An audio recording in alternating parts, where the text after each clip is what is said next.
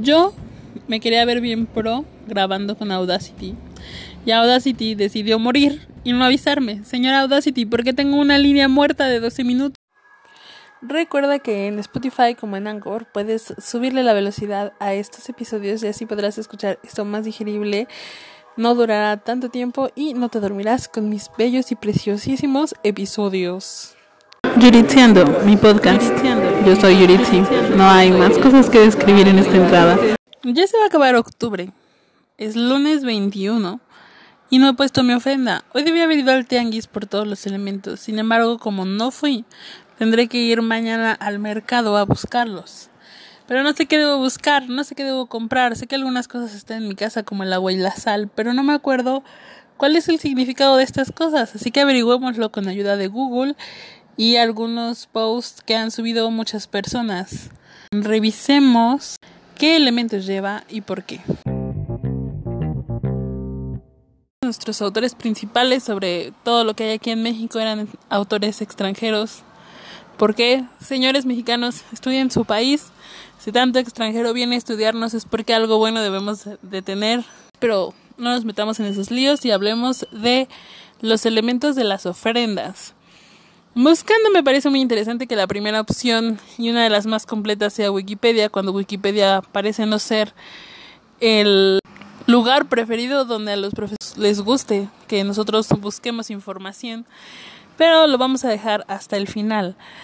También en la parte de abajo donde venía sugerencias de otras búsquedas relacionadas, venía por qué son siete escalones o el significado de los siete escalones de la ofrenda.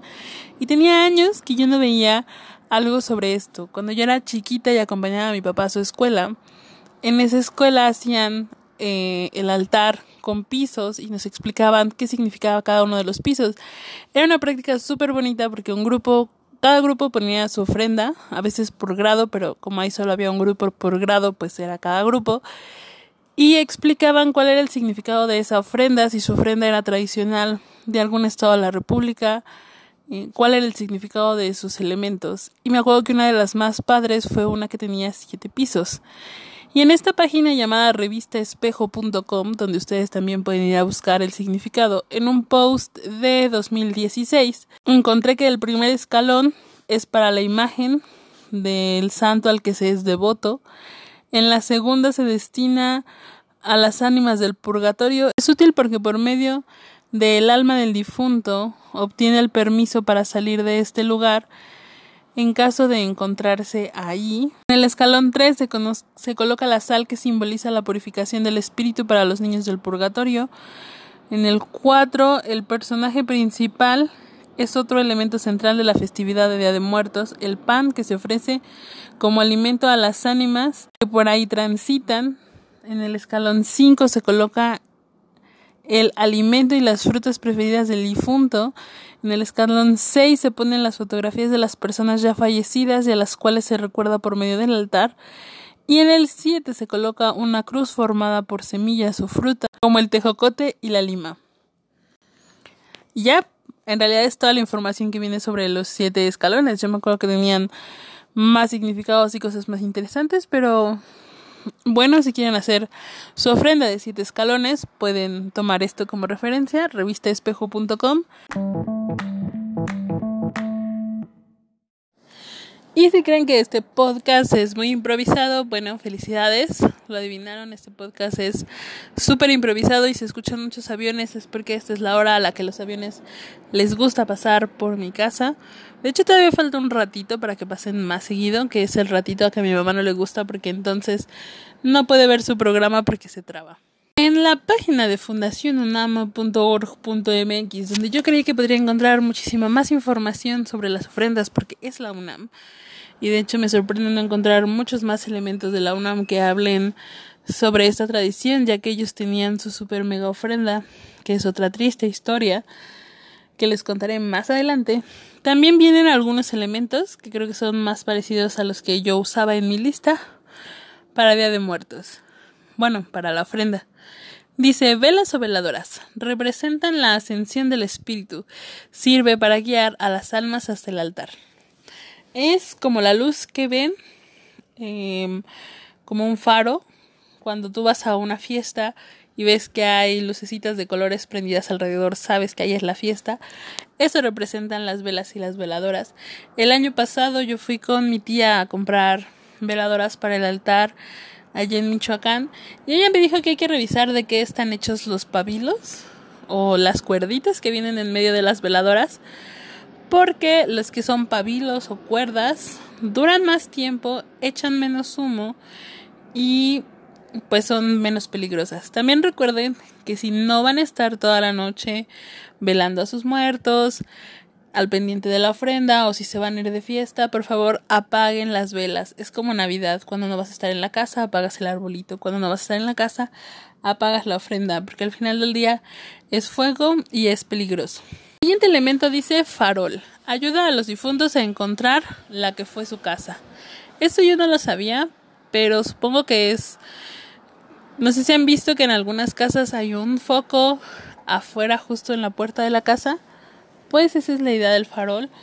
Poner un foco especial o un farolito de algún color bonito que indique que en esa casa pueden entrar y son bienvenidos, aparte de las veladoras. Flores. Generalmente se utiliza cempasúchil y mano de león. Guían el camino de las almas hasta la ofrenda. Voy a referenciar una película que no fue mi favorita, pero que muchas personas vieron, que es la película de Coco. Y en esta película justamente hacen un camino de pétalos de flores de cempasúchil desde el cementerio, desde la tumba hasta el altar en la casa. Esto es una tradición muy bonita y que se hace mucho. Sin embargo, no todos tenemos esa posibilidad. Por ejemplo, mis dos abuelitos ya fallecieron, están enterrados en Michoacán. No puedo hacer un camino de pétalos de flor de cempasúchil desde Michoacán hasta la Ciudad de México, que llegue hasta mi casa y que aparte dure y no se lo lleve el viento, menos en esta época. Y mi abuelita, que también ya falleció, está en una iglesia que me queda a cuatro estaciones del metro. Y creo que tampoco es muy posible poder hacer un camino de pétalos de flores por toda la avenida y que no se la vayan a llevar los coches, el aire y todo lo que sucede en la ciudad. Sin embargo, las flores también sirven para adornar y creo que poner flores es un bonito detalle para que se vea, aparte se ve muy bonito y la combinación de eh, las flores estas moradas que parecen esponjita junto con las cempasúchil es una combinación muy bonita que a mí me gusta mucho cómo se ve. Incienso o copal. Su olor sirve para invitar a los difuntos a probar los alimentos que se han puesto en el altar. Yo prefiero el copal sobre el incienso, me gusta más cómo huele. Y también tenía la idea de que el copal se utiliza para purificar el, ambiente, podemos también purificar como la casa y que las almas vengan sin ningún peligro. La idea de la purificación la saqué de que el copal es lo que se usa para hacerlas limpias y también es con lo que limpian. No sé si han visto cuando hay eh, danzantes en el centro, los limpian antes de entrar al círculo o si alguna vez han, entrado han intentado entrar al círculo les dicen que primero los tienen que limpiar. Y esta limpia es con, copal que purifica el alma porque tienes que estar limpio antes de rendirle ofrenda a los dioses. La sal dice colocada en un pequeño plato tiene la función de evitar que el alma del fallecido sea corrompida, es otro elemento de purificación. Agua. Un vaso con este líquido ayuda a mitigar la sed de las almas y brindarles fuerzas para su regreso. Recuerden que esta agua es la que van a tomar sus invitados, a los que les hayan puesto la mesa de honor, que es el altar. Entonces no les vayan a poner el agua de la llave. Tiene que ser agua de filtro, agua purificada, agua del agua que le darían a esas personas que los visitan. Eh, al final, toda la ofrenda es una intención, toda la ofrenda es un homenaje, es un recuerdo, son las memorias que tenemos de esas personas. Y si a esas personas no les íbamos a dar agua de la llave vivas, no les vamos a ofrecer agua de la llave muertas. Aparte, esa agua después la podemos utilizar para otras cosas. Papel picado representa la unión de la vida y la muerte. No tengo más que decir sobre este elemento y su significado porque sinceramente no sabía el significado, yo solo lo usaba para adornar porque se ve bonito. El papel ya viene en muchos formatos. Siempre va a ser más barato el que viene de fábrica, que ya nada más mandan el patrón y lo suajan en el papel. Tiene algunos diseños más bonitos porque no tienen que ser simétricos. Sin embargo, si ustedes ven o tienen la oportunidad en el mercado de comprar papel picado a artesanos, háganlo, porque si no se va a perder la tradición. Y vamos a tener puro papel picado prefabricado y eso va a ser muy triste porque es un arte y es, es difícil hacer papel picado. Así que les digo, si tienen la oportunidad de comprar papel picado artesanal, se los sugiero. Les va a salir dos pesos más caro que el papel original. Les va a salir dos pesos más caro que el papel picado de fábrica, pero están ayudando a alguien. Aparte nada más es una vez al año y, vale mucho la pena conservar este tipo de tradiciones. Alimentos. Preparados especialmente para la ocasión, los platillos elegidos son aquellos que más disfrutaba la persona en vida. Si el familiar fumaba o bebía, se incluyen en la ofrenda, o si se trataba de niños, también habrá dulces y frutas. A los adultos también les pueden poner dulces y frutas, porque también yo creo que les gustaban los dulces y las frutas. Algo que suele ponerse es el mole, porque a todo el mundo nos gusta el mole, es lo más delicioso del universo y es un platillo de fiesta. Generalmente se come mole en las bodas o en los 15 años. Y si esta es una gran fiesta, podemos hacer mole. Recuerden que todos los alimentos que ustedes pongan en el altar también se los pueden comer ustedes después. O si les quedó un cachito, ustedes pueden comer eh, ese cachito que les quedó.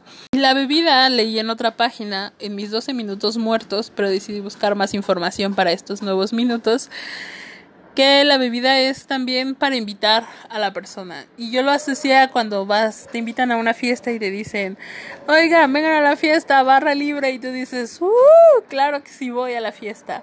Pues lo mismo pasa en este, en este en este caso, ustedes ponen la bebida favorita de la persona a la que le están poniendo la ofrenda y es una llamada a decirle, hay barra libre, ven y sírvete y vamos a festejar y fiesta, fiesta, fiesta. Pan de muerto. Este no lo había dicho la vez pasada, pero justo, pan de muerto. Su forma remite a los huesos del fallecido.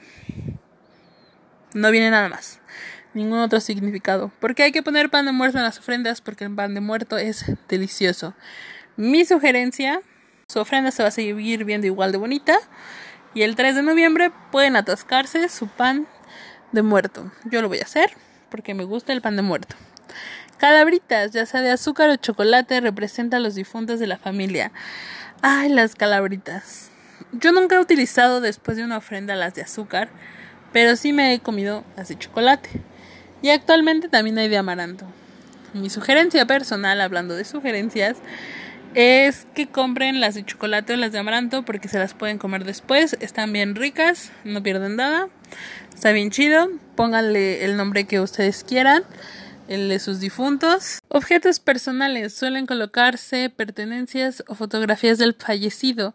En el caso de los niños es habitual encontrar juguetes en el altar. No olviden poner algo que los entretenga o algo que diga ¿Sabes qué? Todavía te recuerdo. La neta está chido que vengas. Mira, te puse esto para que te entretengas un rato si ya te aburriste de nosotros. En algunas otras páginas que he encontrado también vienen cosas como poner cruces de cenizas, cruz de sal, poner las velas en forma de cruz o que el pan represente el cuerpo de Cristo.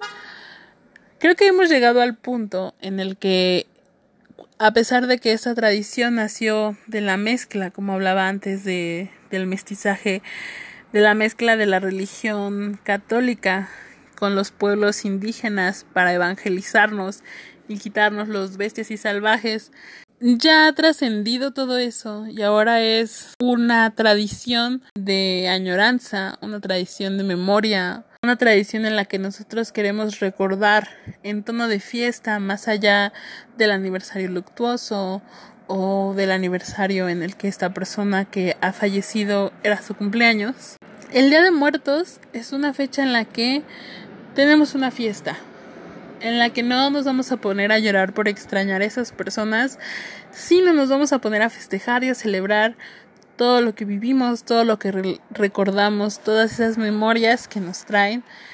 Y por eso es importante, más allá de poner cruces o de poner las cosas que significan algo de manera religiosa, intentar que sea algo bonito, algo significativo, que represente realmente este recuerdo que tenemos de las personas. Y perdón si se me está cortando la voz, me dieron ganas de llorar. Yo creí que grabándolo por segunda vez ya no me iba a pasar, pero sí me pasó. Así que vamos a terminar aquí esta sección.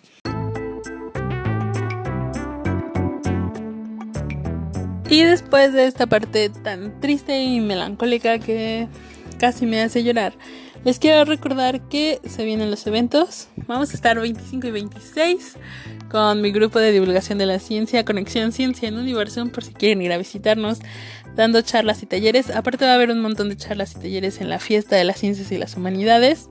El 27 de octubre es el desfile internacional de Día de Muertos de 2019. El 25 ya va a estar la ofrenda de Día de Muertos en el Zócalo. Y también va a haber un desfile, porque al parecer nos gustan mucho los desfiles de Día de Muertos. El 26 de octubre es el desfile de Catrinas. Y el 2 de noviembre también va a haber un gran desfile en la Ciudad de México.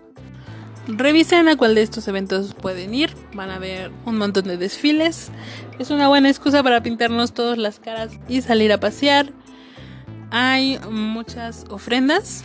Si ustedes tienen en su camino algún museo, una universidad o algo parecido, seguramente en los lobbies de estos lugares habrá ofrendas. Esperemos que sí, que no hayan perdido la tradición, porque si no, este podcast no tendría ningún sentido, aunque sí, porque así hice mi lista de compras para mañana.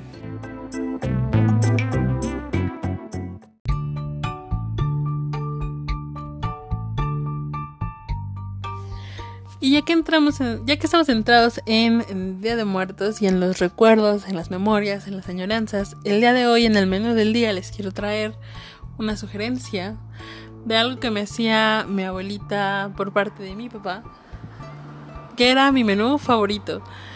Sopa de pasta, puede ser los nidos, yo me acuerdo que nosotros usábamos los nidos, en crema de champiñones con champiñoncitos de los que vienen enlatados y unas pechugas de pollo. Pones la pechuga de pollo, eh, la picas con un tenedor, le pones salsa inglesa, jugo Maggi, sal y pimienta. La volteas, le pones salsa inglesa, jugo Maggi, sal y pimienta. Pones la que sigue, la que sigue la que sigue. Todas las que te vayas a comer o que se vayan a comer en tu familia. Las dejas marinar. Nosotros las dejábamos un día con unas dos horitas. Sabe, no sabe igual, pero sabe. Las cocinas y todo esto junto es delicioso.